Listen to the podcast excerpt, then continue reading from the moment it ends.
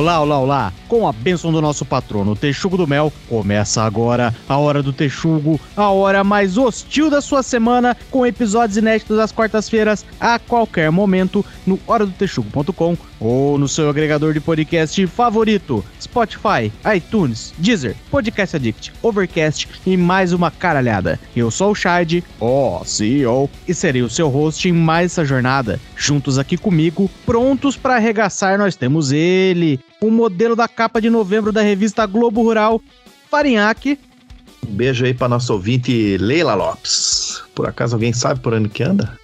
Ele, que por uma quantia modesta já pode te mandar uma foto do pinto, Punk Williams. E aí, Texugada? Só avisando que não adianta se atrasar para a gravação porque eles te esperam e você tem que ficar escutando o episódio inteiro. Sacanagem. Nós temos também ele, que por uma quantia nada modesta pode receber as fotos do seu pinto, tio Fabs. Saudades do tempo quando dava para colar umas páginas. Hoje em dia, a tela do celular já não tem mais a mesma graça. E por último, sempre ele, claro, que pesquisou o Vampeta e o Roqueiro Roger pro episódio de hoje, Guilherme Maciel. Ela não anda, ela desfila, ela é top, capa de revista. E hoje, tomados de puro saudosismo, vamos relembrar os áureos tempos em que você precisava comprar uma revista para conseguir ver uma mulher peladas gostosa. Com um estoque inesgotável de gostosas pelo mundo, cabia às modelos se destacarem da melhor forma que podiam para conseguirem pousar peladas e faturar a grana absurda do cachê escândalos políticos, vandalismo, laços familiares, reality shows e até coisas super modernas e inovadoras como transexuais há 40 anos, as coisas mais inusitadas já foram motivo para mostrar um biquinho de pato e um testado maneiro em folhas suaves ao toque. Para você que está chegando agora, seja muito bem-vindo, já aproveita para dar uma força nas nossas redes sociais, procura a Hora do Texugo no Instagram, Twitter e Facebook, segue lá, interage com as publicações para a gente fazer aquela baguncinha bacana em ambientes cibernéticos relembre o passado glorioso do nu artístico no Brasil e no mundo. Depois da vinheta, solta o play macaco.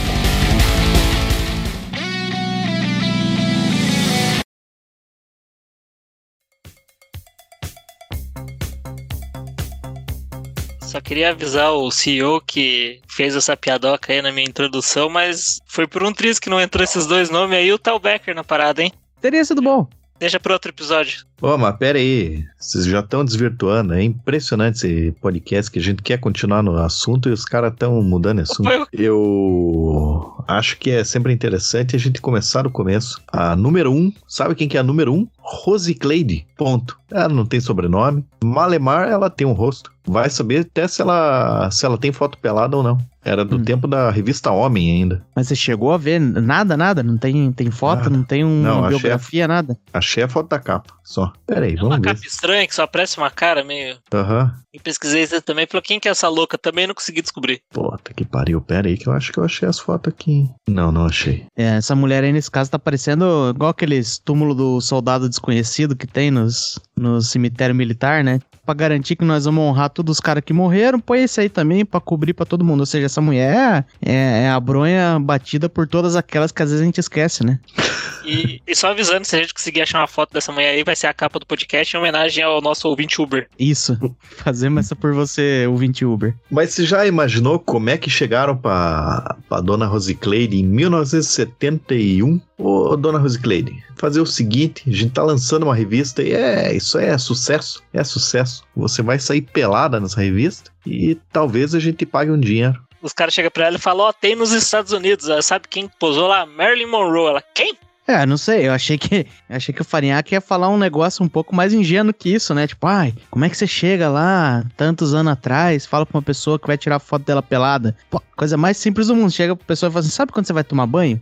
Aham, uhum, sei. Então, daí você tira toda a roupa. Sim, tira toda a roupa, sim. Você não fica nem de, de calcinha, sutiã. É, senão não dá pra lavar. Então, nessa hora a gente tira a foto. Aí você, assim, ah, acho que, eu, acho que eu entendi o processo. Acho que dá para fazer. Não, mas se bem que pensando bem aqui, ó, eu acho que eu, talvez eu tenha falado uma bobagem, né? Não que isso seja muito incomum, mas, porra, década de 70 ali tinha aquelas pornô chanchada maluca no Brasil aí. Numa dessa revista, ela, eles che até chegaram para ela e falaram assim: ó, Pô, a gente tem uma revista pra você, pra você sair pelado aqui e vai mostrar menos do que você mostrou no teu último filme. Ou a ideia dos caras tipo, fazer aquele clássico, tipo, só uma lingeriezinha. Eu quero tirar uma foto de lingerie. Putz, tô sem, pode ser sem nada. Às vezes é ela mesma que sugeriu, né? Pode vamos ser. ficar na dúvida aí, vamos ficar na dúvida aí. Uma dessas os caras nem queriam, eles queriam só fazer uma revista, tipo uma concorrente da Isto É, uma super interessante. É, os caras queriam fazer só pelas entrevistas, né? Uma coisa interessante dessa primeira capa aí, da Rose Clade, eu achei pelo menos a foto da capa aqui.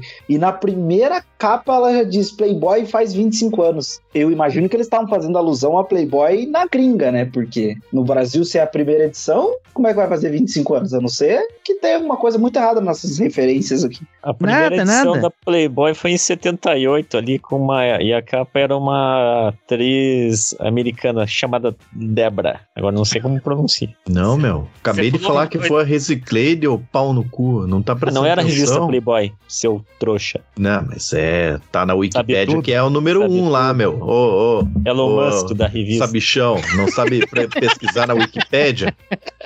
Você tá Cara. falando que a Wikipedia tá errada, então, é isso? É isso que eu entendi. Wikipedia tá certa, foi o próprio Farinhaque que pôs lá, rapaz. Não, não, questione. Mas esse, é que esse golpe aí já é conhecido, não sei o que você tá perdido aí, tio Fábio, porque de vez em quando eu tô navegando ali pelo Instagram, aí você vê aquelas lojas de produtos importados, relógios com procedência, tênis Balenciaga 100% originais e tudo mais, e tá lá, loja com 5 anos de mercado. Você fala assim, caralho. Aí você procura o CNPJ, tem lá criado há 3 meses, o perfil no Instagram é tipo Texugo Importado 7, que as outras contas já devem ter tudo caído. Já existe a Texugo Importado 8, 9, 10, 11, que é pra garantir, porque já já. E a galera caindo nesse golpe ainda. Os caras não denunciaram as outras, né? Tem uma. Desses iFood da vida aí, tem uma. Os negócios que vende frango frito, tá na descrição deles lá, né? Nossa loja tem há 9 anos. A gente abriu agora o Express, mas a loja existe há 9 anos. Ninguém nunca tinha ouvido falar dessa merda por aqui. O nome é frango frito? Não, é um outro nome específico. É o frango, os Rafas Frangos, alguma coisa assim. Ah, se fosse frango frito, eu ia falar que eu trabalhei na frente de um há uns anos atrás. É, não vai estragar nosso esquema aí com Rafas Frango Frito aí. Abraço pra turma de lá que está há nove anos aí servindo frango frito gostoso. E pau no cu do Guilherme Maciel. Bom, mas o, o, o, o ponto principal aqui, na verdade, por que, que a gente bolou aqui esse, esse tema desse episódio? Porque eu tava por aí, né, na internet, fazendo o que a gente faz de melhor, né, que é achar merda, né? E aí eu descobri a história da fogueteira do Maracanã. Não fazia ideia da história da fogueteira do Maracanã e é um capítulo muito importante da nossa história, né? Da história brasileira, da história da, da mídia impressa no Brasil, até da mídia esportiva. Mas a história é a seguinte: em 3 de setembro de 1989, então já vai fazer mais de 15 anos já, tava tendo uma partida das eliminatórias que era Brasil e Chile, é, no Maracanã, obviamente. E aí tava ali, Brasil ganhando, segundo tempo, 1 a 0 gol do Careca e tal. E aí, o que, que o Chile pensou? Puta, acho que eu não vou ganhar aqui na bola, não, né? Vamos tentar umas outras. Umas outras estratégias aí. E aí, tava ali, o jogo rolando, tá? De repente, não mais que de repente, cai no campo um, um foguete, né? Um sinalizador. Não deixa muito claro o que, que é aqui. Mas enfim, caiu lá um sinalizador. Mas nitidamente caiu uns 20 metros do Rojas. E ele olhou ali e falou: Puta, agora essa é a minha oportunidade. É agora que eu vou virar o esporte, vou consagrar o meu nome no, na, na história do esporte futebolístico pro resto da vida. Aí ele pegou, aproveitou que o foguete estava por ali. Não sei porquê, não fica muito claro nenhuma coisa que eu procurei aqui. Ele tinha levado uma gilete escondida dentro da luva. Era um goleiro pick blinder, então, já levava a gilete pro campo. E aí ele aproveitou que caiu o foguete, que ele tava com a gilete ali. Aí ele pegou, deu um miguezinho e passou a gilete no supercílio. Aí ele quis dizer que a torcida jogou um foguete nele e ele se cortou. E aí ficou lá, o jogo foi paralisado, deu uma confusão. Acho que o juiz acabou, parou o jogo mesmo, encerrou e tudo mais. Porque o que, que eles queriam que acontecesse? A Federação Chilena, depois que deu essa folia, que cancelasse o jogo, o Chile fosse dado como vencedor, e aí o Chile tinha chance de ir pra Copa de 90. Só que corta pra segunda-feira, o, o Jornal Nacional fez uma grande reportagem porque eles tinham desvendado o mistério do, do que tinha acontecido ali. Fizeram o CSI da parada, mostrando que o foguete tinha caído bem longe e que não, não era para ter dado o corte. Aí, enfim, até essa época não tava muito claro como é que o corte aconteceu. O Rojas só falou muitos anos depois que ele se cortou com o negócio que ele tinha levado pro campo. Então, eu acho que essa parte da história ainda tá meio mal explicada e talvez nem seja verdade, mas é isso aí que ele falou. Então, ele se cortou e tal e tentou forçar o resultado ali. Aí, o que aconteceu com o Rojas, na verdade, foi, foi meio foda. Ele foi banido do futebol. Não sei se foi o primeiro, nem se foi o único e tal. Mas ele foi banido do futebol. Ele ficou banido, acho que até 2001. Depois a FIFA perdoou ele. Ele virou. Ele era técnico de goleiro no São Paulo, que era lá que ele tava jogando quando ele foi banido. E depois ele até foi técnico do São Paulo mesmo. E aí o Chile é, ficou punido lá, ficou suspenso por sei lá quantos jogos e deu mais ou menos que casou que eles não puderam disputar as, as eliminatórias da Copa de 94. Então eles se fuderam por um bom tempo aí por causa desse cara. E onde é que entra a Playboy nesse negócio, vocês me perguntam? Ô, Shadi, onde é que entra a Playboy nesse negócio? Muito bem, porque aí o que aconteceu? Quem jogou o foguete foi a famigerada fogueteira do Maracanã, que era a senhorita Rosemary de Mello, que na época tinha 24 anos e sabe Deus por que, que jogou um foguete lá? Aí o povo olhou aquela história, e futebol e um foguete, o cara se cortou e confusão e vai banir, não vai banir, sei lá o que, olharam aquilo tudo falando, caralho, que tremenda gostosa. E aí arranjaram da mulher pousar pelada. Pousou pelada já ainda em, em 1989 e aí, sei lá, deve ter achado que a carreira ia decolar depois disso. Aparentemente isso não aconteceu. E a coitada da Rosemary de Mello, ela acabou morrendo em 2011 aos 45 anos por um vítima de um aneurisma cerebral. Agora, que é coisa mais absurda e aleatória do que você pousar pelada porque você jogou um foguete num cara que se cortou e acabou banido do futebol? Eu acho isso um baita do motivo pra você ir pra Playboy. Porra, eu achei interessante que para alguém jogar um foguete no, no campo é o cara de torcida organizada, né? A pessoa é de torcida organizada. E ainda bem que esse foguete aí não foi jogado por uma integrante da Dragões Alviverde. Porque quem conhece aquela torcida, quem já viu aquelas menininhas jogando lá, elas iam participar no máximo do Quilos Mortais. Gratuito isso, hein? Ô, louco. Um abraço aí Pô, pra galera da Dragões, hein? Não sei nem se dá pra deixar isso aí, porque vou tá andando na rua e vou tomar uma facada nas costas. Não, mas tem que. Então, não, calma aí. Ficou parecendo aí que a gente vai desmerecer aqui. Eu acho que é a melhor nome de torcida organizada até esse momento. Você pega lá no, no Curitiba aí mesmo. Você tem a Império Alviverde. Não tem um imperador lá, não tem uma estrutura política, não tem porra nenhuma. Torcida Jovem do Santos. Todo mundo velho pra caralho. Primeira vez que o nome casa com a torcida. Parabéns. Mas, ô, vocês estão desviando do tema aí. O nulo artístico da Playboy, ele foi, ele, ele é inspirado por diversas partes do, do universo masculino. Isso eu acho uma coisa muito interessante. Porque, assim, de futebol, eu não consegui elencar todas as capas aqui, porque eu não estava preparado para isso, mas teve várias é, mulheres que ficaram famosas por causa do universo do futebol, principalmente as meninas das torcidas, que foram capa de Playboy. Então veja só, que não é só a Globo e nem o BBB que bota a gente na capa da Playboy. Pois é, inclusive aí um abraço aí para nossa grande ouvinte Nicole Balls, que era musa da torcida do finado Paraná Clube. Finado não, cara. Aguenta mais seis Finado, meses aí. vai tomar no cu. Aguenta seis meses aí, cara. Nicole Boss que não tinha relação nenhuma com o clube, por sinal, né? Não. Ah, você que acha. Você que acha. Depois que pousou pelado, deve ter tido relação com metade do clube, pelo menos. Mas é, essa parada aí que o tio Fábio falou é, é engraçado mesmo, que o futebol ali teve até bandeirinha, não teve? Que virou capa da Playboy? Eu acho que foi a árbitra, né? Ela era árbitra de campo, não lembro. Teve uma que não, foi banida, não, no teve, futebol, teve. No futebol, acho que se eu não me engano, tinha na. Eu não sei se quebraram ainda agora, eu posso estar tirando informação do, do meu cu e dando uma de Monark, mas eu acho que eu, pelo que eu lembro, acho que árbitro é só no futebol masculino é só pode ser bandeirinha. Acho que eu não lembro de nenhuma mulher que era árbitro. É, tinha, tinha, tinha a Silvia Regina, você tá falando besteira. Mas quem pousou pelada aí nesse caso foi, acho que foi a Ana Paula de Oliveira. Ela era bandeirinha no caso, mas a, a de arbitragem tem mulher sim. É Ana Paula Oliveira mesmo. Isso aí mesmo. Que ela era bandeirinha, né? Futebol sempre foi um. Sempre foi muito hostil para todo mundo, né? Inclu e principalmente pra mulher, porque eu lembro quando era criança, ia no, ia no estádio, o cara ia com a namorada lá, era, porra, era, o cara não passava 10 segundos sem alguém chamar ele de sócio. E daí, quando o negócio começou a mudar aí tal, a, a bandeirinha foi parar na revista, nessa revista de no artístico. É, inclusive, acho que para poder evitar esse tipo de assédio no estádio, é uma das medidas que os caras fizeram, eles levaram as namoradas deles, chamaram de dragões alviverde e ninguém mexeu com elas. Justo. Só para não passar batido, um grande abraço para as meninas do pelotão feminino da torcida Os Fanáticos. Ah, eu conheço, conheço uma guria lá. Em algum jogo, eu não lembro dos dois times do Nordeste que as, a torcida organizada feminina tava passando lá, tipo, com uma faixa respeite as mulheres, enquanto isso a torcida da adversária cantando musiquinha com tom pejorativo para contra as mulheres. O maior exemplo do, desse mundo machista que a gente vive. Que reprovável. Ô, Faneca, só tem uma pergunta a fazer dessa pessoa que você conhece da torcida ali do Atlético. É, é pelotão mesmo? Não, não, é joia, é joia.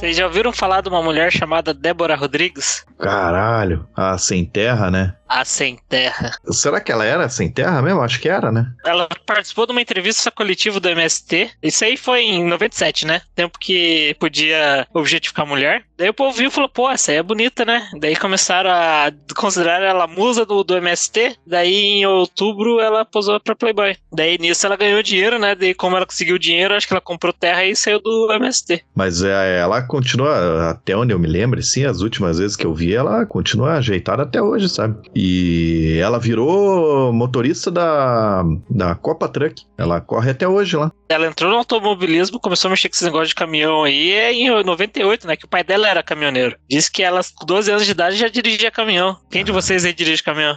Te falar, bicho, esses dias eu tentei alugar um quadriciclo pra dirigir e a mulher falou assim: olha, a mulher que tava alugando falou: ah, melhor, melhor você não comprometer com esse dinheiro aí não, porque já deu pra ver que você vai cair do penhasco. Então.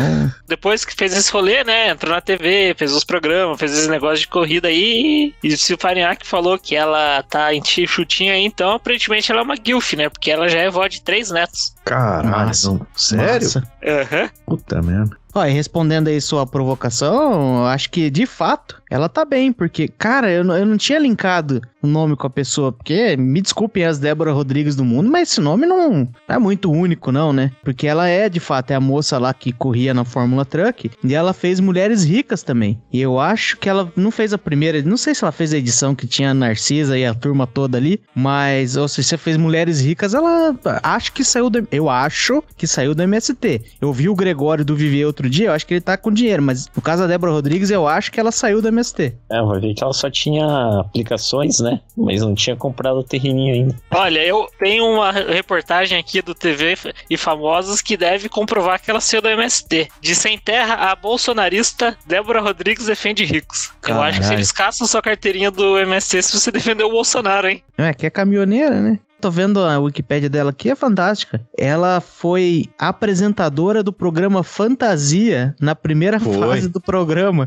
Caralho. E depois ela foi repórter do Siga Bem Caminhoneiro. Eu gostei disso aqui também. Que foda. Caralho. É, mas é uma carreira joia, né? Se ela, se a gente levar em consideração que ela era mesmo sem terra e não uma, uma pessoa que apareceu lá aleatória, porra, teve uma carreira joia aí. Eu acho que vai ser o único caso de uma pessoa desconhecida que saiu na Playboy e não voltou ao anonimato, né? Mas uma coisa que ninguém comentou aqui que eu tô espantado ainda, porque eu não sei vocês, mas eu muitas vezes li a Playboy pelas entrevistas que eram muito boas. É. E vocês? Sempre tem esse migué, né? Cara, eu não tinha acesso a Playboy, não, cara. Era. Aqui é pobre, cara. Não é esses Playboy que fica pagando 5 reais numa revista aí, o tempo que 5 reais comprava 10 quilos de carne. É porque vocês comentaram da Narcisa e uma coisa interessante que eu não sabia é que a Narcisa já deu, não posou pra Playboy, mas já deu entrevista. Na Playboy da Luciana Coutinho, que eu não tenho ideia de quem seja, não me interessa, porque, como eu falei pra vocês, eu lia só pelas entrevistas. Em maio de 2000, a Narcisa deu uma entrevista pra Playboy. Luciana Coutinho fazia Zorra Total. Não, mas peraí, peraí, vocês estão menosprezando. Seria muito menos impressionante se você me dissesse que a Narcisa pousou pelada. Por quê? Tá sempre drogada, tirar foto de mulher pelada drogada não é tão difícil. Mas fazer a Narcisa sentar, de responder umas perguntas e falar alguma coisa que dê pra escrever, isso aí é impressionante, hein? Porra! E digo mais, sabe quem que não posou pra Playboy, mas já deu entrevista também? Clodovil. Sabe quem mais? Clarice Lispector. Mas isso aí tudo era um plano maléfico meu pra trazer vocês pra, pra minha capa da Playboy, porque se tem uma coisa Você tão interessante quanto a, própria, quanto a própria capa da Playboy, é, é quem deu entrevista. Porque nessa, nesse exemplar que eu vou falar agora, ninguém mais, ninguém menos que Quentin Tarantino deu entrevista pra, essa, pra capa dessa Playboy. E qual Peraí. capa que era? Da Catarina Migli... Eu não vou conseguir falar o nome dele. Catarina Miglione, a Virgem. Calma aí, muita informação. Essa aí foi aquela que fez o leilão da virgindade dela? Ou não? Essa mesmo. E ela e, e o rolê dela foi muito legal, porque assim, ó, ela não ficou famosa no Brasil por ela ter sido a mulher que tava fazendo o leilão. Lembre-se que isso aí é janeiro de 2013, a internet já tava rolando. Não pra todo mundo, né? Que os pobres, que nem o Guilherme Marcel, não tinha acesso à internet ainda. Batinha a punheta pra um pedaço de, de papel de pão, coitado. Sim, porque ele não tinha. Encarte tinha de internet. lingerie. É exatamente Porra. isso, Fred. Ele não tinha internet, ele não tinha acesso pra comprar o negócio da Playboy. Com ele era só aquelas aquelas é, propaganda que distribuíam na rua de propaganda de lingerie ou os, os negócios no orelhão que era propaganda de puta, profissional de sexo, desculpe. A história depois da Playboy. Ô, tio Fábio. hum, Ô, tio Fábio, o que que ela fez depois da Playboy? que depois da Playboy que rolou toda a história da virgindade dela, mas nós já chegamos lá, vamos, vamos voltar antes da, da capa da Playboy, vamos saber como é que ela chegou lá. Ela chegou lá porque ela, ela entrou num projeto australiano chamado Virgins Wanted, e isso daí virou notícia no mundo inteiro, porque era um projeto que juntava várias virgens, e aí com a ascensão da internet, juntava todas essas virgens e fazia um leilão virtual da virgindade das moças. E ela foi uma das, eu acho que se não me engano foi a única, posso estar falando merda, mas foi a única brasileira que entrou no negócio, por incrível que pareça, e aí começou a ficar famosa na internet na gringa. E aí, você sabe que os tabloides brasileiros gostam de, de, de, de pesquisar o que, que tá rolando nas notícias internacionais, começaram a botar os holofotes pra cima dela, porque ela era a virgem que tava leiloando a virgindade por 100 mil reais no lance inicial, tá? No lance inicial, por 100 mil reais. Aí, papo vai, papo vem, tá não sei o que, ela ficou famosa, apareceu na Globo, né? Que é o principal vetor pra aparecer nua na, na Playboy. E aí a Playboy foi lá e pau, vamos mostrar ela nua pra todo mundo, vamos valorizar o passo da mulher brasileira. E vocês não vão acreditar pra que. Isso aí é fofoca, tá? Isso aí supostamente ela ofereceu proativamente pra uma pessoa muito famosa do mundo do, do, do, do, do negócio do sexo. Punk Williams. Eu, quase. Calma lá, vamos, vamos, vamos restringir. Foi pra um homem? Foi pra um homem. Um, Tammy Gretchen. Quase, quase. Um homem que ficou muito famoso recentemente por conta das propagandas pró-Bolsonaro. É o Luiz Inácio Lula da Silva. Zé de Abreu. Vamos Veio da van. Quase, ó, de, de aparência física é quase igual o velho da van. Dilma Rousseff. um homem careca que trabalha no ramo do sexo. Ninguém mais, ninguém Senior menos. Drugs. Puta Oscar merda, aquele. Baroni. Nossa senhora. É o pau mais usado do Brasil, segundo ele mesmo. Não, não duvido, né? Kid Bengala. Não, mas Não. já foi. Porra. É, e pro Kid Bengala a gente sabe que não foi, porra. Você vai perder a virgindade pro Kid Bengala? Tipo, nunca fiz uma tatuagem na vida, deixa eu cobrir as costas. Mas aí nós vamos chegar na nossa linha do tempo do pós-Playboy, porque todo mundo sabe, eu acho que todo mundo viu, vocês viram ou não viram? Tocaram uma bonezinha ou não tocaram? Pra nossa querida Catarina Miglione. Ah, provavelmente, mano. Não porque eu sou do, do clube lá dos Peak Blinder, né? Masturbação acaba com o meu desempenho por aí, mas... Aí depois que passou todo esse rolê, uns dois anos depois, começaram as histórias de quem teria arrematado o lance maior na virgindade da nossa querida menina de 21 anos, Catarina Miglione. Vocês têm uma ideia mais ou menos do valor ou, ou de quem pode ter arrematado o negócio? Quem que foi? Cincão pra fazer caridade. Não, peraí. Peraí a gente tem que fazer uma pesquisa Mas de é mercado. famoso? Não é famoso, É, mas assim, dá pra tomar no teu cu, rapaz. Dá pra dizer assim que é, pelo preconceito do, do nós brasileiros, não é brasileiro, já vou adiantar, é alguém que talvez tenha dificuldades de ter um pênis de um tamanho suficiente pra furar um ímã. Eu? Ah, não, pera. Desagradável. Bom, mas se pode ser ser qualquer um desconhecido, eu falo, ah, foi um vendedor de pastel. Porque foda-se, foda-se a descrição que você deu. Foi meu foi tio, do... você vai dizer que não foi meu não, tio, você não sabe quem eu, foi?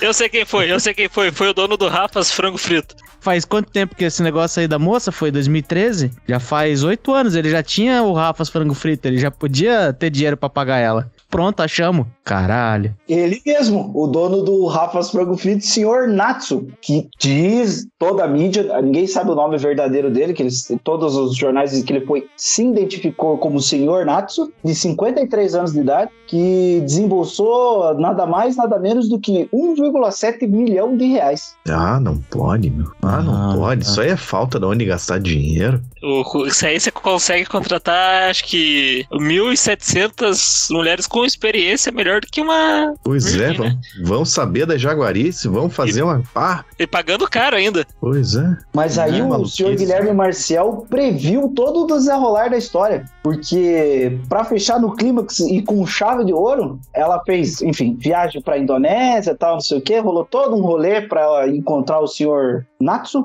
E bem no fim, o senhor Natsu não comeu a dona Catarina Miglione. E até hoje está o mistério de quem tirou a virgindade e se foi tirada a virgindade da senhora Catarina Miglione. Por quê? Supostamente, o senhor é, Natsu disse que ela não o tratou bem e ela mesma afirmou que não tocou nem o beijou. E ele ficou insatisfeito com o momento e não consumiu o ato com, com a nossa famosa Virgem da Playboy. E, uhum. e, eu acredito que ele não tenha pago porque a mãe dela afirmou diversas vezes que ele é um golpista. Ah, tomando cu, eu acredito 100% nele, eu acredito 100% nele. A menina era virgem, igual a gente já tá comentando aqui, não sabe fazer o negócio. Óbvio que não tratou ele bem, não pegou no pinto dele, não quis beijar na boca. É óbvio, tudo que ele tá descrevendo bate com o que uma virgem faria. E vai pagar caro assim pra caralho? Pra... Ah, não, não, não, não, não, não. Golpista é ela. Mas pera aí, já que você tocou nesse assunto de golpes, Teve um outro golpe que ficou famoso também na história da Playboy, né? Que foi o piercing da Karina Bach. Que eu não sei se vocês chegaram a ver a revista dela, ela tinha um piercing num lugar bem Porra! específico. E ela fez pra revista, e na época eu fiquei pensando por quanto leiloaram o senhor Farinhaque, não sei. Caralho, mas daí, porra, você me, me pega desprevenido, porque eu não tenho a mínima ideia quanto que leiloaram, mas eu sei que o cara pegou e não pagou. Com certeza ele chegou lá, pegou o piercing e fez assim, ó. É que lavaram e desinfetaram antes, né? Puta, mas daí estragou a graça do cara. Ele colocou o piercing na língua.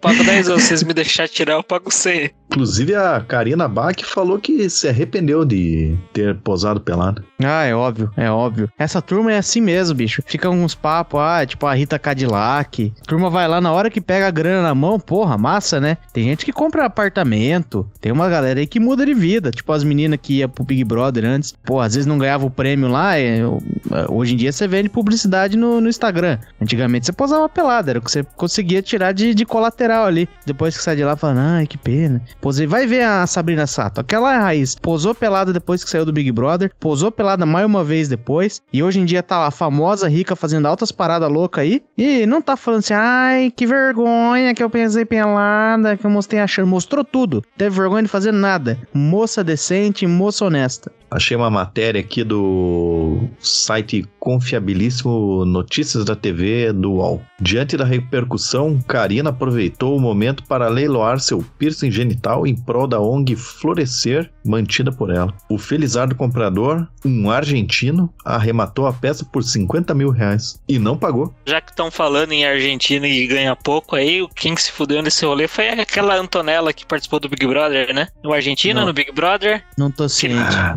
Aquele... Sim, sim, lembro, claro. A treta dela foi o seguinte: ela já tinha posado pra revista, né? Tipo, se aquelas aleatórias anônimas que aparece lá. E que negócio, né? Eles tiram lá, tipo, 100 fotos, colocam duas na revista, dão lá milão pra, pra mulher e boa. A questão é, eles têm as 100 fotos, eles pagaram pelas fotos, eles têm o direito, né? Enquanto ela ainda tava no programa, eles lançaram a revista com ela na capa. Como eles já tinham direito da foto, não precisaram pagar nada. Caraca, Esse aí foi só.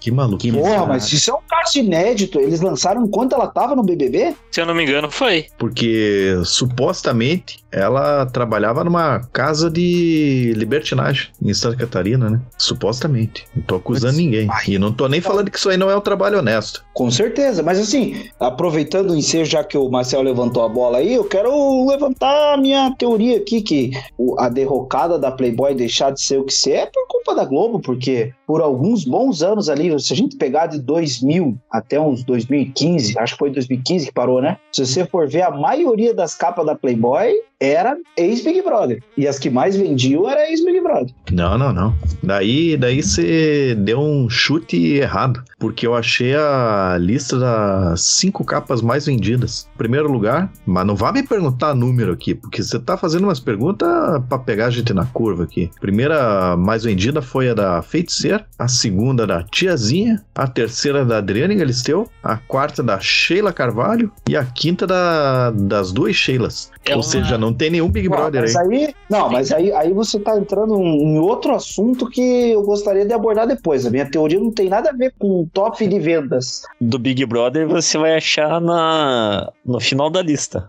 Ao contrário, não, nas não, piores não, jamais, negativo. Jamais. Ô, louco, bicho. Eu tô falando. As ideias. Eu falei pra não esperar ele. Eu tô falando. Olha aqui, ó. A que teve menos vendas foi do BBB 14. Quem que era? Deixa eu ver aqui. É Vanessa. Tá segurando um skate, um surf skate na mão aqui. Ah, porra, que, que foi injusto. Então, é a menos vendida da história? É. E a segunda menos vendida também do BBB. Tal de Amanda. Ruiva da cabeça aos pés. Eita, mas. É, numa dessas elas pegaram na época que o negócio já tava em baixa. Não, mas é, não, é. tem nada no final do real, né? Sim, sim, é, totalmente. todas as capas ali de 2012 a 2014 é tudo, tudo falhado as piores, e, que vendeu menos. Então, aí você tem que concordar com a minha teoria, que a Playboy respirou por aparelhos dos, nesses anos auros aí de 2000, da década de 2010 até 2015, onde acabou de vez, porque meio que tinha um combinado com a Globo. Eu não sei vocês, mas eu na época assistia tanto Big Brother quanto tinha consumia Playboy. E eu começava a assistir o Big Brother só pra falar qual que é a gostosa da vez que vai sair no Big Brother. Que era um catado assim, que eles, eles catavam de tudo quanto é tipo diferente, uma loirinha, uma ruiva, uma, uma amarela, uma asiática, de tudo quanto é jeito. E aí você ah, falava, ah. Hum, qual delas vai sair na Playboy? Racismo. É, o cara aí. Pô, de Fábio, fica difícil. Você fica com as teorias de conspiração aí, depois vão acusar a gente de ficar fazendo essas ligações escusa. Não sei o que, que tem a ver o com a Globo, claro. Você tá maluco? O Grupo Abril pertence à Globo, rapaz. Que era muito evidente que a Playboy sobreviveu só de mulher Big Brother durante um bom tempo. Isso, é, isso é inegável. Não, mas sabe, eu acho que sabe quando que a Playboy começou a decadência de verdade? Na capa número 28 da Joana Prado, a feiticeira, que foram lá e colocaram o Belfort junto. Pô, o cara chega lá, porra, animadão ali, pá, puta merda, aí, ó, porra, já soltou o cinto, já tá soltando o botão na calça, de repente tá o, o Belfort junto com a mulher lá, o cara até desanima, até fica desalegrado da vida e volta a trabalhar. Isso é no tempo que a Joana Prado era menos musculosa que o Belfort, né? Eu, como grande fã de Sex Education, vou dizer isso é muito importante. Que daí o cara tá na bronha ali, ó. Se o cara tá em dúvida na sexualidade dele, ele já fica olhando pra um lado, fica olhando pro outro. Esquerda, direita, esquerda, direita. Qual que eu vou finalizar aqui, ó? Se finalizar no Belfort, já sabe, né, amigão? Então o negócio é outra coisa. Mas o Belfort acaba aparecendo pelado, tem um. Aparece ali o biquinho da chaleira, alguma coisa? Não, nada. Porra, mas aí, aí é foda, né, cara? Aí é aquele negócio do quem te viu, quem te vê, né? Porque a turminha bossa nova aí que começou a assistir MMA depois que passava na Globo, fala assim: nossa, esporte é saúde, gladiadores do terceiro milênio. Mas essa turma aí, no começo, no final da década de 90, começo dos anos 2000, eles estavam apavorando a sociedade em tudo quanto era lugar, né? Quem conhecia os colegas aí, ah, eu tenho um colega que faz jiu-jitsu. Ele treina durante a semana, os caras marcam pra descer de carro pra praia pra poder descer o cacete na molecada na rua. É, essa era a turma pit boy da, da, dessa época dos jiu-jiteiros, dos MMA. Até que a gente nem sabia que o Victor Belfort lutava MMA, ele era jiu-jiteiro. Era isso que a galera falava. Aí estavam lá, pousando pelado, falando que come as agazete da, da, né? Na época tinha as agazete do Luciano Huck, tinha feiticeira, tinha tiazinha. Os caras estavam por aí comendo as mulheres gostosas, fazendo cara de mal. Era tudo uns cosplay de frota e agora estão aí fingindo, não, porque nós estamos aqui, porque sensei, porque a, a filosofia é milenar, não, porque o senhor Grace. Família, porque, família. Os É. caras estão num papo de família aí. Sabe o que eu lembrei dessa, desse papo aí? Sabe o quê? Porque teve aquela treta lá do jogador de vôlei lá, né? E daí, sabe quem que saiu em defesa do jogador de vôlei? Andréia Sorvetão e Conrado. São dois que, quando eram jovens, eram dados a maluquices e posar pelado. Que, inclusive, esse Conrado aí, aposto que teve muito cara mandando uma pupunha para as fotos dele, né? E hoje tá lá, todo cheio de ser moral, né, moralista. Esse Conrado aí era o cara que ninguém sabe de onde veio, ele só aparecia no filme dos Trapalhões. Ele não era daquelas boy band do Gugu, não? Eu acho que era do Menudos, né? Ah, pode ser, porque Conrado pra mim é o nome daquele, né? Aquele caqui lá do Fudêncio. É nome de otário, né? Todo mundo sabe que é nome de otário. o que que essa Andréa Sorvetão era mesmo? Ela era a Paquita, né? Acho que era Paquita, era Paquita. Paquita também. Eu- será que a galera ganhava um dinheiro? Porque será que o Luciano Huck ganhou uma, uma grana? Porque, porra, as duas mais vendidas foram cria dele, né? Que a feiticeira e a tiazinha.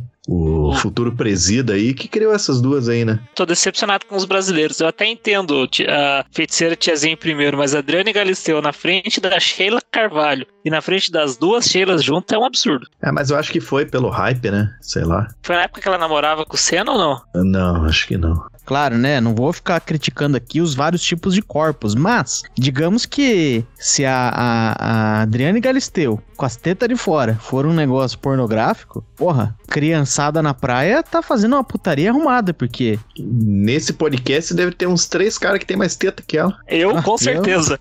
eu também, nesse exato momento eu tô até dando uma alisada aqui.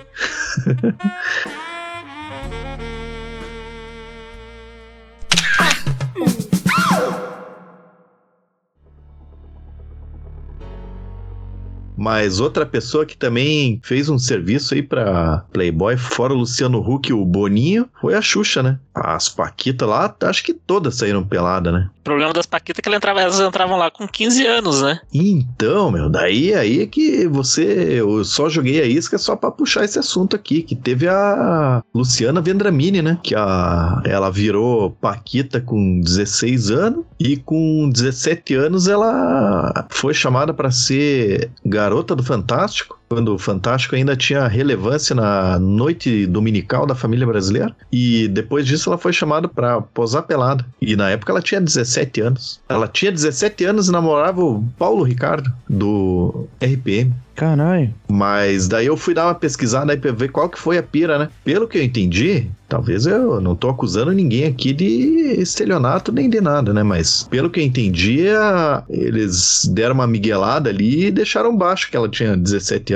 A gente não fala, se ninguém perguntar, fica por isso, né? E tem uma matéria com ela que ela fala lá que a sessão de foto dela, porra, foi chato pra caralho. Que ela ficava trancada num quarto chorando. Sei lá, umas maluquices assim. E nessa entrevista também ele- ela fala que a Luciana Vendramini tinha toque. Chegou a ficar 11 horas debaixo do chuveiro no banho. Porque não conseguia sair por motivos de toque. Um grande abraço a todos os ouvintes aí que tem transtorno obsessivo compulsivo. Tamo junto. Mande uma foto se tocando, mande lá no nosso DM, fique à vontade. Caralho, tomara que mane, só pra eu dar risada. Então, e daí essa mina aí, ela, ela saiu pelada, ela saiu depois também, né? Eu acho. Acho que Também, sim. depois, depois com um pouco mais de idade, quem sabe, ela, ela pousou assim, pousou. Hoje ela é uma cinquentilha, né? Quentilha. Mas aí vocês- vocês falaram, ah, acho que todas as Paquita posaram pelada. Preciso ressaltar que não, porque a Letícia Spiller foi Paquita e a Letícia Spiller não posou pelada, infelizmente. Tá, né? Que Babalu. Perdeu a. Oh. Teve uma galera que perdeu a. Eles perderam a chance, né? Eu lembro que a, a Luana Piovani falava: É, nós vamos passar pelada por menos de sei lá quanto que era na época. Tipo, ah, por menos de um milhão. Porque a Carla Pérez ganhou não sei quanto lá, ganhou um milhão e saiu pelada. Eu não aceito ganhar menos que a Carla Pérez. Pô, ela deve ter saído agora. Hoje em dia ela deve ter um OnlyFans por R$ 5,99 por mês aí. Ela foi a primeira capa depois que teve aquela mudança lá de negócio e diz ela que não ganhou nada. Tipo, foi pela arte mesmo. Então perdeu a chance, né? Porque queria um milhão e não ganhou nada pela arte. Vai tomar no cu, né? E Luana Piovani, eu acho que, se fosse na minha opinião, tirava o lugar da feiticeira lá, hein? Será? Ah, então, aí, aí, aí que vem a pergunta. Eu tô com, tô com a pergunta aqui engatilhada já pra vocês. Na opinião, ô pessoal, especificamente... Ô pessoal, alguém tem alguma pergunta aí? Tio Fábio tem uma pergunta. Eu tenho, eu tenho. Pra vocês, qual foi... Não tô falando de números, não estou falando de quem foi a mais vendida, não estou falando de quem foi a que recebeu mais, não estou falando sobre Playboy no, nos anos 90, no 2000, 2010, até o final. Pra vocês, opinião pessoal, qual foi a melhor capa de Playboy? É, Punk Williams. Não foi, né? Caralho, cara, saiu na Playboy. Caramba, que merda. Tem que, que decadência de revista. Tá falando sério? Caramba. Uh, Pô, a, tio a, melhor, tá a melhor, a, a galera foto da pulo capa hoje. ou a pessoa, o conteúdo de dentro referente à pessoa da capa? Fez a melhor tirinha É. do final. É, a melhor, a melhor entrevista. Não, rapaz, melhor capa. A melhor capa de Playboy qual foi? Pô, eu achava uma que tinha uma mulatinha lá. Puta, o cara, não- o cara não faz a mínima. Você já viu revista de mulher pelada? assim. Você já viu alguma revista de mulher pelada? É uma revista assim, que é uma capa que tinha uma mulher assim com, com, com seios à mostra. Eu Porra, não vou lembrar. Era, acho que ela era atriz da Globo. Eu vou procurar aqui. Peraí. É, Me dá- me dá um Araújo. já volto. O, enquanto ele pensa aí, já respondo que eu sei. Essa é de bate-pronto, Bárbara Evans. Puta. Eu acho que o programa, porque também tem a, a época, né? Mas o programa H ali, ele, ele foi sensacional, né? Porque tinha lá, pô, a feiticeira, tiazinha, não sei o quê, e tinha as agazetes, né? E o pior, quer dizer, o pior, pior não sei pra, pra ninguém, mas as agazetes hoje em dia, eu procurei uma entrevista delas lá, eu achei tipo uma, uma entrevista relativamente recente, assim, e as duas continuam gatíssimas. Ah, não, vai tomar no cu, vai tomar no cu, Fareak. Nome, nome da melhor capa de Playboy. Vai se fuder, não desvia o assunto, rapaz. Ah, então eu vou, vou ficar com as agazetes aqui só pelo. Porque sim. Ó, que eu lembro Então, era a Isabel Filartes. Caramba, esse é um nome que eu não ouvi há muito tempo, hein? Isabel Filardes, eu não lembrava, bicho. Não lembrava mesmo. Porra, fez novela pra caralho, velho. Conta aí pra nós por quê, Williams. Justifica o seu voto. Eu acho que é porque tinha uma foto lá que eu achava legal, assim, que aparecia as costas dela, e- dela e saindo ó, aquela bundona assim na piscina, eu achava legal. Você quer que ele fale o quê? Porque deixava ele de pau duro? Pois é, Ah, agora é você. Agora é você. Agora é você. Por que a melhor capa, Marcial? Porra, olha pra cara da, da moça, velho. É.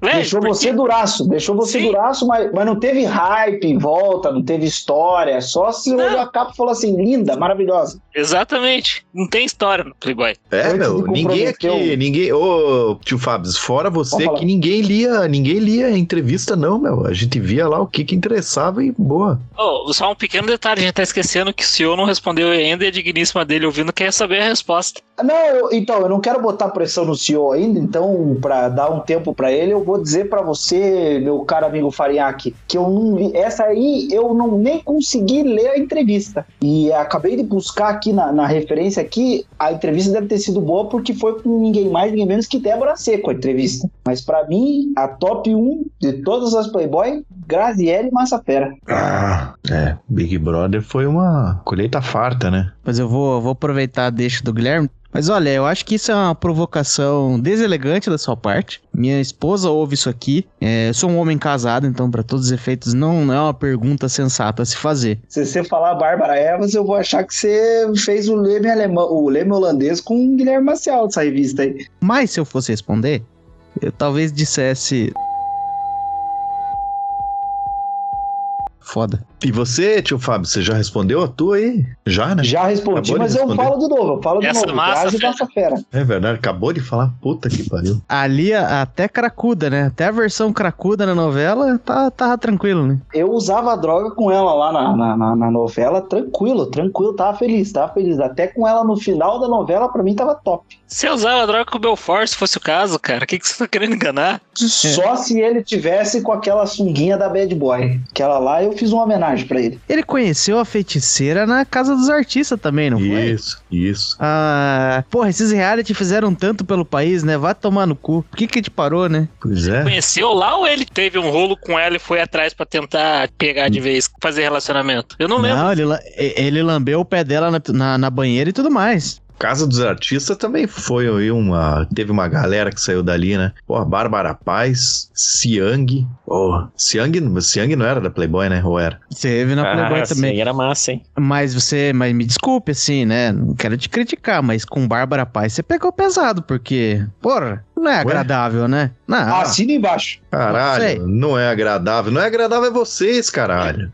Não, peraí. Os caras são peraí. Eu- exigentes eu- mesmo, hein? Não, peraí, peraí. Eu, eu não me importo de ofender o Farinhaque aqui. Pra mim, eu quero que o Farinhaque se foda. Mas é, o que me incomoda é que talvez eu esteja ofendendo o Supla, que é uma pessoa que eu realmente admiro e respeito, que ele pegou a Bárbara Paz na Casa dos Artistas. Mas com todo a, a devida vênia aí, Supla, foda, né? Foda o que você fez lá, foda. Tá bom, e tinha aquela outra ruivinha também, como é que era o nome? Uma que fazia uma maluca na novela também. Britney Spears. Isso, isso.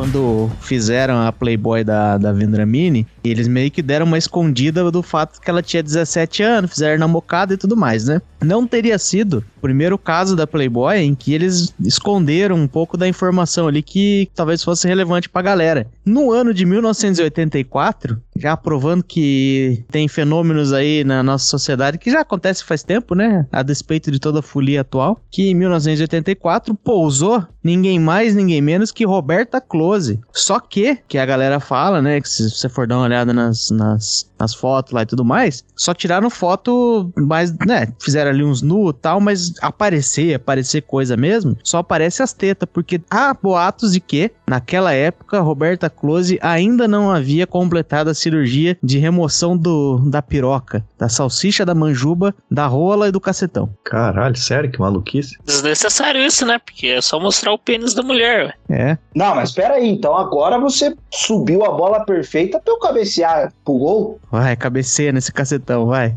Que delícia! Então, a segunda top aqui que eu separei para notícias maravilhosas dessa revista fantástica que foi a Playboy, que eu me surpreendi, foi o fato de eu ter comprado uma Playboy para ver uma rola e vi uma xereca. Eu fiquei atônito. E se vocês não sabem de que eu tô falando, eu vou sair do podcast.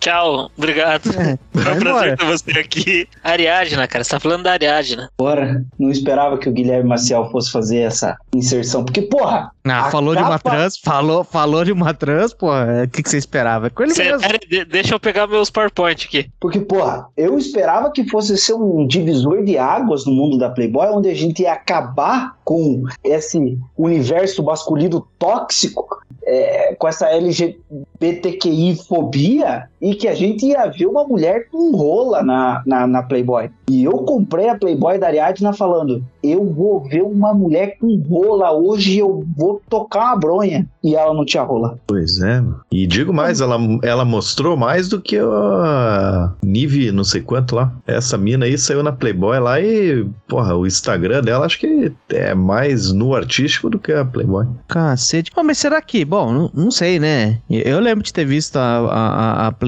da Ariadne na época. Será que teve muito Photoshop ali? Porque os contornos ali são bonitos, né? Parece tudo muito certinho, certinho até demais. Ah, os caras Pare- ajeitam com todo mundo, né? Por que, que não vão ajeitar uma mulher normal como as outras? Ah, é verdade. Desculpe. Lamentável. É, e já que você tocou nesse assunto aí, tinham boatos na época que a Playboy que teve mais retoque, não sei até quando, né? Mas que teve mais retoque era da Hortência. E a Hortência, vamos concordar que nada a ver, né?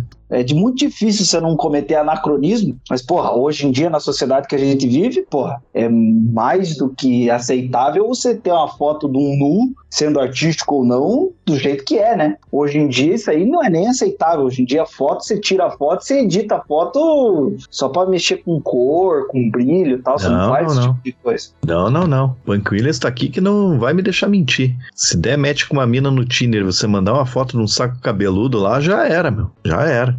Uma menção honrosa também a revista Sexy, que teve um homem na capa, né? Se bem que aí a gente tem que entrar na discussão de quando uma pessoa na identidade de gênero, entre aspas, muda, né? Se ela já nasceu sempre, no caso do Tommy Gretchen, né? Ele nasceu homem e só se descobriu homem depois de um tempo, ou ele passou a ser homem depois que ele decidiu virar Ah, homem? Isso aí não interessa, isso aí não interessa pra esse podcast. Agora eu te digo uma coisa, hein? Alguns caras bateram uma pupunha pro Tammy Gretchen, hein? É, eu preciso fazer um protesto aqui. Vou fazer um protesto porque Farinhaque é o primeiro que vive reclamando aí, pô, ah, porque às vezes foge do tema, porque sei lá o quê. Beleza, eu tenho tanto problema de fugir do tema. Agora, quando a gente tá falando de mulher pelada, de teta e as coisas tudo mais aí, de sacanagem pesada mesmo, e o cara, um vem e me mete um sei lá o quê de anacronismo e sei lá, o outro vem com, ai, que é a identidade de gênero, que em que momento será que se identifica com. Fala, porra, piazada, porra, piazada. Foco no negócio aqui. Já já nós vamos estar no Catraca Livre como colunista. Vá tomar no cu. Vão pagar a gente? Eu queria ter batido uma pupunha pra rola da Ariadna Ó, meu, mas vai insistir Por- nisso aí. Por uma, por uma, por uma revista é, sexual com uma mulher trans mostrando a rola. É isso aí que a gente quer bater uma pupunha. Tá bom, meu, mas pera aí que agora essa galera tá desvirtuando demais aí. Eu, eu tava dando uma lista, uma olhada na lista das Playboy lá e tem uma galera, uma mulherada ali que não dá pra saber por que que elas apareceram. Quem é que teve a ideia de chamar elas pra Playboy, né? Tem a tal da Karina Gerardi, a engenheira mais bonita do Brasil. Pô, beleza, a guria é bonita pra caralho e tal, mas por que que alguém chamou ela pra posar na Playboy? Ainda mais que era uma época que a Playboy tava em alta. Teve uma outra também que eu achei que é a tal da Vanessa Lombardi. Fui procurar pra ver o que que essa mulher fazia da vida e achei um monte de Vanessa Lombardi e não achei ela. Que ela é agente secreta. Pode ser. Ridículo. Muito bom. A gente acaba caindo no caso ali da Mari Alexandre, que a primeira vez que ela saiu pelada foi na Playboy, depois na Sex e tal. Até hoje ninguém sabe o que, que é a Mari Alexandre. Ela era a namorada do Vavá, do cara metade. Depois ela era a esposa do Fábio Júnior. Mas ela nunca fez nada. Não é uma pessoa que, tipo, ah, participou do Big Brother. Ela participou. Não. Fantasia, tá cara. Não, fez fantasia também? Eu vou. Não eu fez, vou. Não. sei. Mas eu- o que eu sei que ela fez. Aí você vê que a do pro- barulho. fez escolinha do barulho. Ia falar, o comediante no Brasil não é valorizado. Ela fazia o personagem que era um ET, assim, e ela ficava falando igual ET. Era uma baita atriz, baita atriz. Era uma comédia de primeiro, eu ria a Ah, valer. cê- Ria a Você valer. tá, você tá aí é que tá, você tá se confundindo, porque quem fazia o ET era a Cida Marques, que também saiu na Playboy. Ô, mas a, Confundi Vocês as não- gostosas. Você não tá entendendo, cara. Tem outro chamariz pra Playboy que vocês não estão lembrando que é a banheira do Gugu. pois é, mas é que a, a Mari Alexandre, mais especificamente aí, ela saiu na Playboy antes dessas paradas aí. Tanto que ela tinha até um corte de cabelo diferente. Mas espera aí, Guilherme Maciel. Eu tenho uma que não tem motivo nenhum também e você já tá querendo desviar do assunto. Eu não sei se vocês acompanham o Cartoon Network, se vocês já assistiram o Irmão do Jorel, mas eu conheço uma pessoa chamada Luciana Botelho, que só posou pra Playboy porque era a irmã mais nova de ninguém mais, ninguém menos que Luísa Brunet. E o que que tem a ver com o irmão do Jorel isso aí? Pois é. Porque é a Luciana Botelho, procura, dá uma googlada aí. Você ouvinte do podcast também dá uma googlada. Se você achar alguma coisa diferente, você manda pra mim. Mas a Luciana Botelho só apareceu na Playboy porque ela era irmã caçula da Luísa Brunet. E se você googlar aí o nome dela, Luciana Botelho e Brunet, ou, ou, é, Luísa Brunet, ela não fez nada mais na vida dela a não ser irmã mais nova da Luísa Brunet. Gostosa. Tá. Ah, tá. Repete a pergunta, Farinhaque. O que, que isso tem a ver com o irmão do Jorel? Não, aquela é irmã da Luísa Brunet. Nossa! Eles podiam pôr na capa da revista irmã da Luísa Brunet. Mas não é nada mal, pô. É só ser irmão de alguém e ganhar dinheiro pra ficar peladinho. Imagina o tio Fábio posando na, na revista lá. Tio Fábio, o amigo do Farinhaque. Mas isso aí tem uma galera que não dá pra entender, né? Porque que é tipo a Viviane Araújo, né? Só que a Viviane Araújo era cria da Sex, não cria da Playboy, né? Mas é uma pessoa que, tipo, ela vivia de carnaval. Ou aquela outra lá, Angela Bismarck, que é uma galera que ninguém sabe qual que é qual que é dessa galera aí. Tipo, desconfiar, a gente desconfia de algumas coisas, mas quem sou eu pra acusar alguém aqui, né? Mas nessa aí a gente pode ficar até amanhã. Quem é Vanessa Schultz? Puta Você tá jogando uns nomes aí, você tentou pegar a gente no teste. Não, aí. essa eu lembro, tinha aqui em casa. Era a namorada do Guga. Mas aí é que tá, meu, esse é meu ponto, porque a, a Vanessa Schultz era a namorada do Guga. A Mari Alexandre na época não era nada, ela não era a mulher do Vavá ainda. A Karina Girardi não era mulher de. Repente que eu preciso pesquisar, eu tô bêbado, eu tô me perdendo tudo aqui. Ah, ah uma gatinha mesmo, a tal da Luciana Botelho aqui, ó. Eu só não posso falar que valia uma pupunha porque é o último cara que falou isso lá no Big Brother, o Brasil inteiro queria enterrar o cara sobre sete palmos de terra. Teve uma edição da Sex que a Raíssa Barbosa foi a capa. Vocês me perguntam, quem é a, Raiz, a Raíssa Barbosa? Ela Ô, foi Guilherme a... Marcial, quem que é a Sim. Raíssa Barbosa? Ela foi a vice Miss Bumbum 2017. Ah, não, mas pera aí, essa aí foi aquela que fez uma confusão lá, não foi? Que não aceitou virar de ser vice e por isso que ela e teve mais personalidade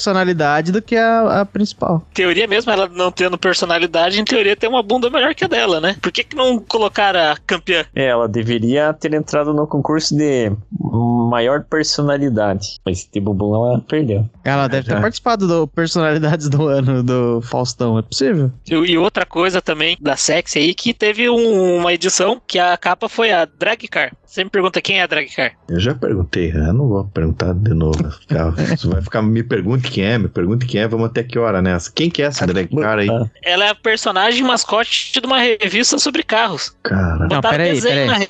Fizeram um desenho? Aham. Uhum. Ah. Procure aí, Drag Car Sexy. Acho que é edição 32. Pô, mas daí, peraí, que o. Daí fica complicado a gente entrar nesse assunto aí, porque o cara aqui do podcast que manda uma pupunha pra desenho é o GG, né? Pra gibi. Pois é, meu. Falando em sexy, porra, esse podcast serviu para alguma coisa muito útil para mim. O Guilherme Marcel tava falando na revista Sexy e na época não dava para comprar todas as revistas. Eu não quero ser tão pobre quanto o Guilherme Marcel, porque ele já foi ele eleito o pobre coitado do podcast que não tinha dinheiro para comprar Playboy. Mas na época eu não podia decidir ter Playboy Sexy, então tinha que, né, pegar a que tinha, né? E o meu irmão comprou uma Sexy, que foi a única sexy que eu lembro, que foi de uma pessoa chamada Regiane Alves. E a sexy na época não tinha tanto nu explícito quanto a Playboy. Porra, toquei algumas pupunhas, porque eu era fã da Regiane Alves na época, pra sexy dela. Porque eu falei, ah, não tem Playboy. Acabei de descobrir a pupunha de hoje, à noite, do tio Fábio. Regiane Alves saiu pra Playboy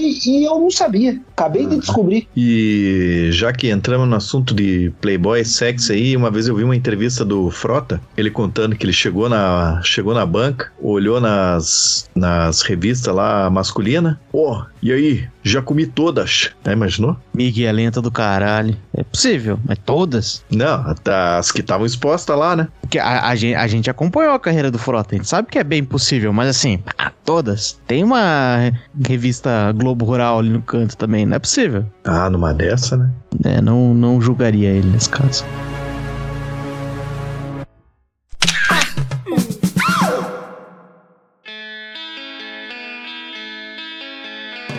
Teve um caso que esse aqui foi. Acabaram posando pelado também, já vou dar esse spoiler aí, né? Até porque é o tema do episódio. Mas foi uma história que foi maravilhosa na época. 2011, eu fiquei assustado de quanto tempo que faz isso, mas em 2011 o Pânico na TV foi troslado. Eles tinham feito lá uns 10, tinham montado 10 episódios, ou seja, ao longo de 10 domingos ali, eles iam contar a saga das tchecas no Brasil. As tchecas eram duas amigas tchecas que tinham vindo passear no Brasil, porque elas amavam o Brasil, e carnaval, e caipirinha, e aquelas porra toda. Aí o Pânico cresceu o olho e falou o quê? Duas tchecas gostosa e loira, e é isso que que o meu programa faz, não, não. os caralho. Era é. uma morena e uma loira, mas puta, uma gata de um jeito, aquelas duas lá, que meu Deus. Era basicamente tudo que alguém espera de uma tcheca, né? Quando você pensa na, na no, no, biotipo ali, né? E aí os caras falam, não, porra, vem umas tremidas umas gostosas, é o que a gente faz da vida mesmo, então vamos, vamos abraçar elas aqui, vamos mostrar todos os rolês, e os caras tudo achando que são malandro pra caralho, né? Os caras deles ali, o Mendigo, o Ceará, aquela turma, né? Tudo fazendo cara de uhul, somos muito esperto aqui. E aí fizeram. E aí, quando chegou no nono episódio, na semana, que seria a derradeira ali pra eles mostrarem o décimo, eles descobriram que, na verdade, elas nem eram tcheca. Acho que uma delas era eslovaca e a outra era inglesa. Mas de fato elas eram gringas, de fato elas eram bonitas e gostosas. Essa parte não foi tirada. Só que elas estavam contratadas pela cerveja proibida. Na época a cerveja estava entrando no Brasil e eles queriam fazer uma campanha forte de marketing. Eles plantaram essas mulheres no programa do Pânico. Os caras turbinaram a, o perfil público dessas mulheres por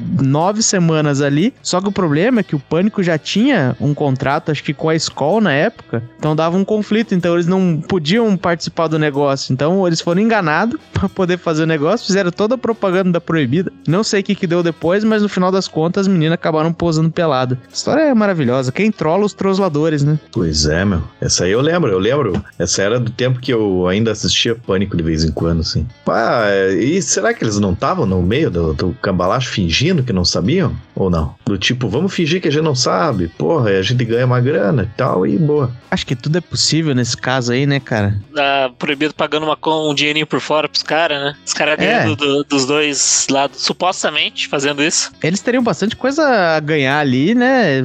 Fingindo de morto, né? Estaria fácil, né? Pois Supostamente. é que ia gerar marketing pra eles até falando, ó, porra, que merda, fomos, fomos enganados. Sei lá, só uma ideia também, né? É, mas eu acho que eles teriam abraçado mais o negócio se, tipo, se eles tivessem.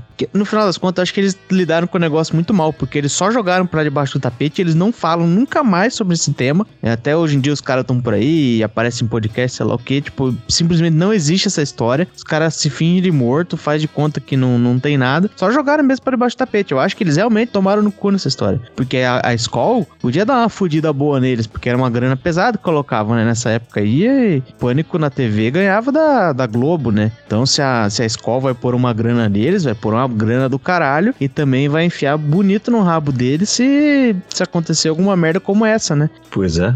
Eu gostaria que não, não houvessem processos né, na justiça contra o tio Fábio. Eu vou falar de um assunto delicado que é política, mas eu gostaria que vocês entendessem que é um negócio histórico. 2005, já passou, tá todo mundo numa boa com isso aí. Que uma pessoa um, postou na Playboy pura e justamente por ser considerada a musa do mensalão. Sei se Puta, é vocês lembram que o verdade. mensalão aconteceu, mas ela só posou na Playboy porque ela era o vetor de todo o mensalão ali e ela era a mulher mais gostosa do negócio. Eu não consegui mais achar na internet o porquê que ela foi eleita a musa do mensalão, o que que ela denunciou na CPI. Eu não consegui, simplesmente não consegui achar porque foram apagados dos registros históricos só em site oficial e eu não quero me comprometer de cometer um crime aqui de falar sobre uma coisa séria, que é uma CPI que aconteceu no país, mas a nossa querida Camila Amaral só virou capa da Playboy por ser considerada a musa do mensalão. Porra, é verdade.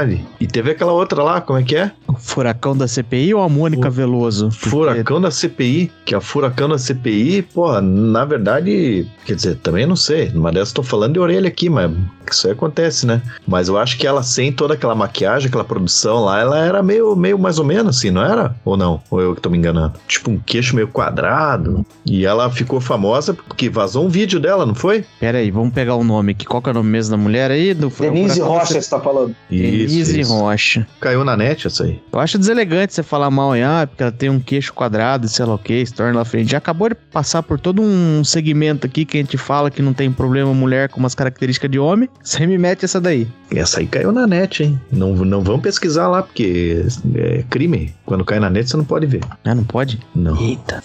É, você tem que deletar e avisar a polícia. Pera aí, e daí a outra que você falou ali foi a Mônica Veloso, né? Supostamente elas tinham um envolvimento afetivo com Eduardo Cunha. Nosso excelentíssimo Eduardo Cunha. Por favor, vamos respeitar os governantes desse país aqui. Isso aqui não é. Apesar Ele de não ser é mais governante, humor- meu. Ele tá preso faz tempo já. Ah, mas depois eles, eles vão, eles saem da cadeia e tem processo ainda, o animal. É, É. Não foi essa Mônica Veloso que tinha rolo com.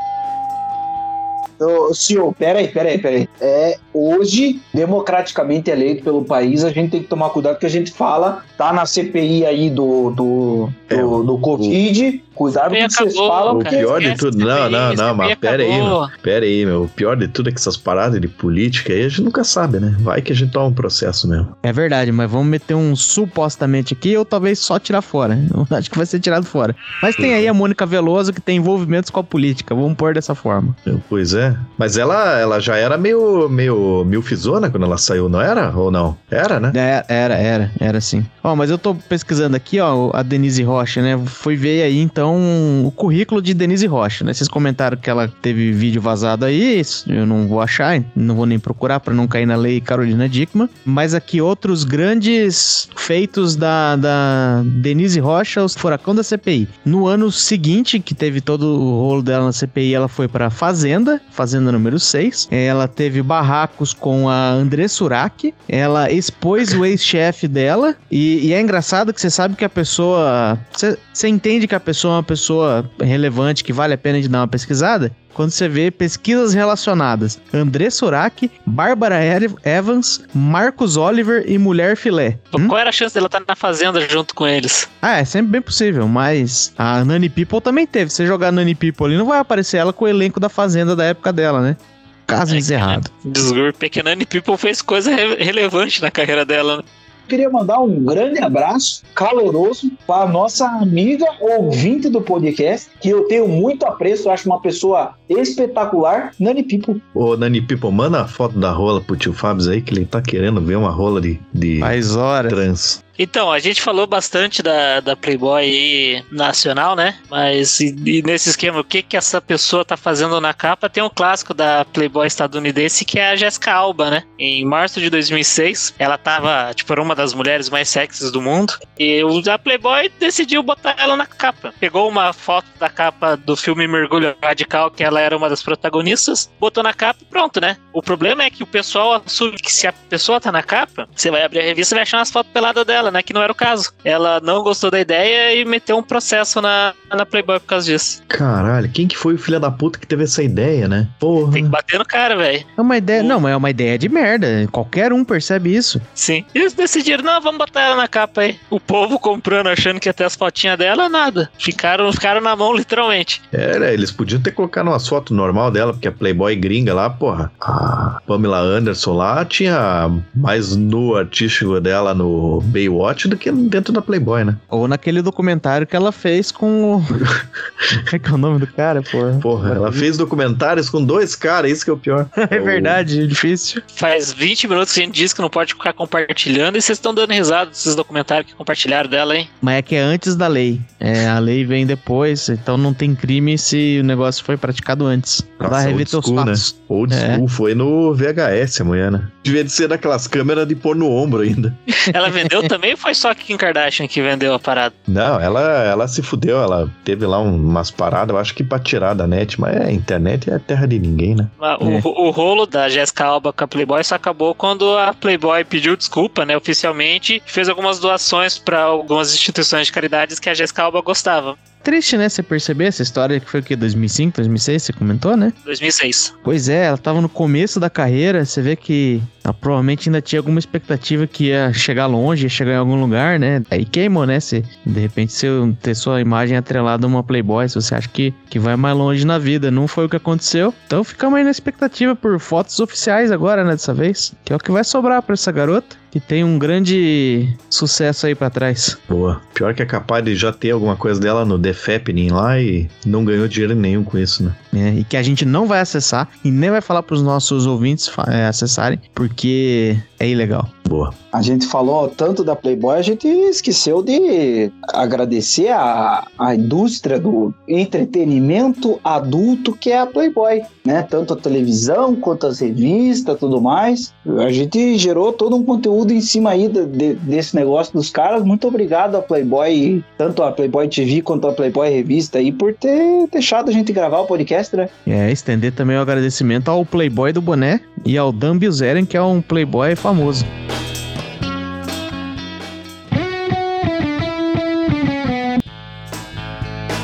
Por hoje é isso. Se você ouviu até aqui, eu espero que tenha gostado. Espero que tenha entendido que corpos nus vão ser sempre instigantes, mas que estar supostamente dentro dos padrões de beleza pode não ser suficiente para gerar interesse e curiosidade.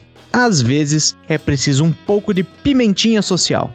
Fala real, se aparecesse um nude maneiro da Dilmãe ou do Biruliro hoje mesmo, você não ia querer ver? E tem mais, a juventude pode até ser o doping da beleza, mas vai ser sempre superada pela novidade. Se você dá uma passada rápida pela galeria de capas da Playboy, você vai achar ali várias mulheres que já foram as mais cobiçadas do país e você nem sabe quem elas são. Ainda assim, não se acovarde e não desperdice seu pau duraço ou sua periquita entumecida, siga em frente seu objetivo diário de homenagear as grandes figuras do passado. Mais uma vez, contemple a fragilidade do seu corpinho patético e o prazo de validade curto da sua juventude e na sua própria insignificância perante as majestosas engrenagens que movem o universo sem se importar com a sua existência medíocre.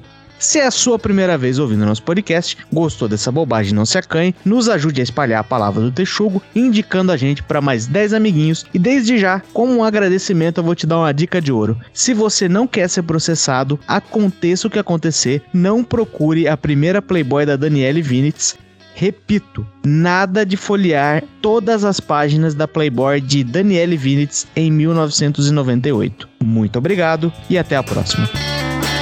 Posso fazer uma menção honrosa aqui? A gente mas não é fez claro. menção honrosa às, às, várias Playboys, mas eu quero fazer uma, uma menção honrosa a uma pessoa que eu admiro muito. Mas por favor. O senhor J.R. Duran, que eu tô pegando aqui na minha referência que eu tô tentando pegar o nome dele inteiro aqui. Puta, não vai dizer que você quer foto da rola dele? Pelo amor de Deus, é só isso o dia inteiro. É José Ricardo o nome dele. Não, não, peraí. Ao senhor Joseph Hua, que é com X no final, Duran, nascido na Espanha, que foi o homem que tirou a maior quantidade de fotos da Playboy de toda a história. Você pode pesquisar aí na tua lista que vocês têm aí de, de fotógrafos da Playboy, você vai ver que as mais top quem tirou foto foi o senhor J.R. Duran, foi erradicado como cidadão brasileiro no Brasil e que tem respeito dos trabalhos na revista Fórum, na revista Zoom, na revista Men da Espanha, na revista Foto da, da, da França. E o cara foi o meu ídolo. E por que, que eu vou dizer que ele foi o meu ídolo? Porque esse cara viu ao vivo ninguém mais, ninguém menos que Sheila Carvalho, Leila Lopes, ao vivo, nua, todas as top da Playboy, ele viu ao vivo. Foi ele que tirou a foto, foi ele que falou: faz essa pose que o Brasil vai ficar maluco. Então, um grandíssimo abraço ao senhor J.R. Duran. Você tá errado, cara. Ele não tirou a foto e falou faz essa pose pro Brasil ficar maluco. É, é no artístico, cara. Não é pra ficar maluco, é pra apreciar a arte. Você entendeu errado a revista, cara. Não, o Brasil vai ficar maluco do quão bonito é essa foto artística que você vai tirar é, aqui não agora. Vem, não, não, é venha querer, não, não, não, não, não venha querer consertar a merda que você falou agora. 2021 e tem gente que ainda não compreendeu a beleza da arte dos corpos nus. É isso, é isso, Brasil. É isso que tá acontecendo aqui. Lamentável.